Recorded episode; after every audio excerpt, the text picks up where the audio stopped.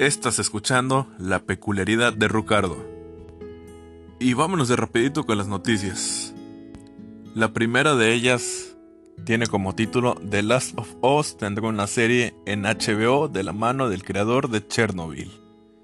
The Last of Us, para quien no lo sabe, es uno de los videojuegos más aclamados de esta década y un referente del PlayStation y se confirmó a través de un tweet de HBO que esta producción será responsabilidad de Craig Mason, el creador de la multipremiada Chernobyl.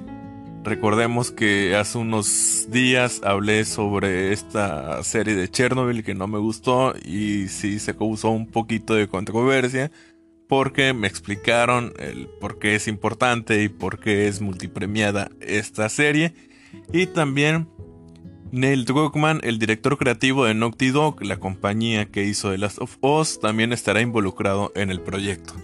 Otra noticia que salió es que Mario Kart Tour por fin verá el multijugador.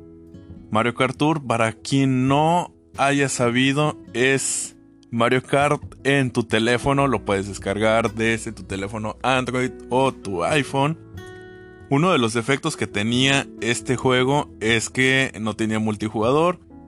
Supuestamente jugabas con otros jugadores, pero no. Eran una especie de bots. Pero ya la cuenta oficial de Mario Kart Tour en Twitter confirmó que el modo multijugador para Mario Kart Tour estará disponible el 8 de marzo a las 8 de la noche.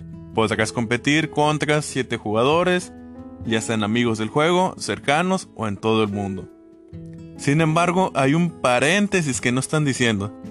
Al parecer, desde tu perfil gratuito podrás jugar las carreras estándar en 100cc. Sin embargo, será exclusivo la categoría 150cc y 200cc, así es que Nintendo nunca le pierde. Si quieres jugar bien chidorillo, a mucha velocidad, tendrás que pasar por tu tarjeta de crédito. Otra noticia que me quedé de, ah, no ma, qué chido, es que Castlevania Symphony of the Night ha llegado sorpresivamente a teléfonos móviles.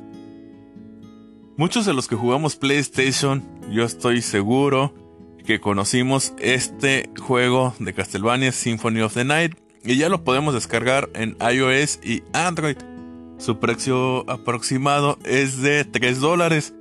En la tienda de Android efectivamente lo vi a 59 pesos. Comentan que esta versión para móviles parece estar basada en la edición de PSP y PlayStation 4 en lugar del original. Así es que ya saben, si les gustó este juego, Castlevania Symphony of the Night, adelante, ahí está. Platíquenme cómo lo ven. Yo la verdad es que sí lo voy a jugar en estos días. Y por cierto, la tercera temporada de Castlevania que está en Netflix ya la pueden ver. Me han comentado que está muy chida, que se puso bien loca esta serie. En otra noticia, el tío Robert presenta el tráiler de OK, está bien. Esta noticia puede ser como que la más desconocida o la más que me dirán de ¿y a mí qué me importa? Sin embargo, yo creo que sí hay que ponerle un poquito de atención porque el tío Robert es un estandopero que he estado siguiendo en esos últimos meses. Y vaya, también este tío Robert es un cineasta, estudió cine.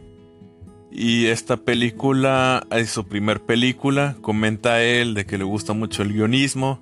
Escribió cinco guiones pero no tenía el presupuesto para realizar estas películas, así es que frenó eh, su producción, su creación de los guiones y afortunadamente una persona se le acercó para decirle que invertiría en una de esas películas y ok, está bien.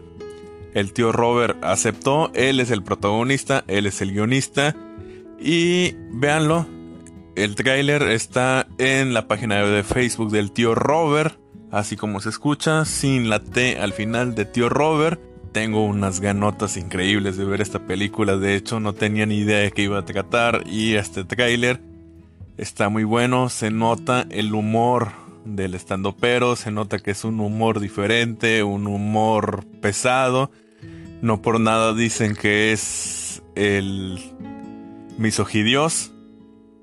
esta película tendrá algo de eso. Desde el tráiler se ve que tiene un poquito de misoginia. Pero misoginia... Ay Dios, creo que me metió en un mal tema. Es un buen comediante, la verdad, el tío Robert.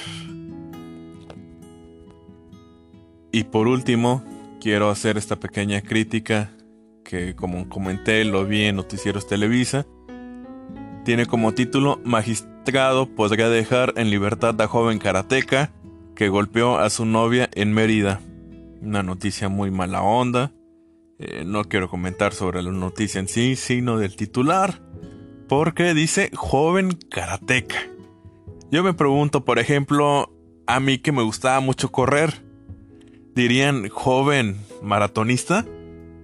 O por ejemplo, si me gusta, no sé, los videojuegos, van a decir el joven gamer golpeó a su novia. Siento que como siempre desafortunadamente se busca el sensacionalismo y por eso están añadiendo esto del joven karateca. Lo veo totalmente innecesario aclarar que esta persona es karateca. Y nuevamente muchas gracias por escucharme. No se olviden de comentarme qué opinan de estas noticias, si les están gustando, si no les están gustando, si hay algún tema por ahí que quieran que platique. Gracias por escucharme. Esto fue La peculiaridad de Ricardo.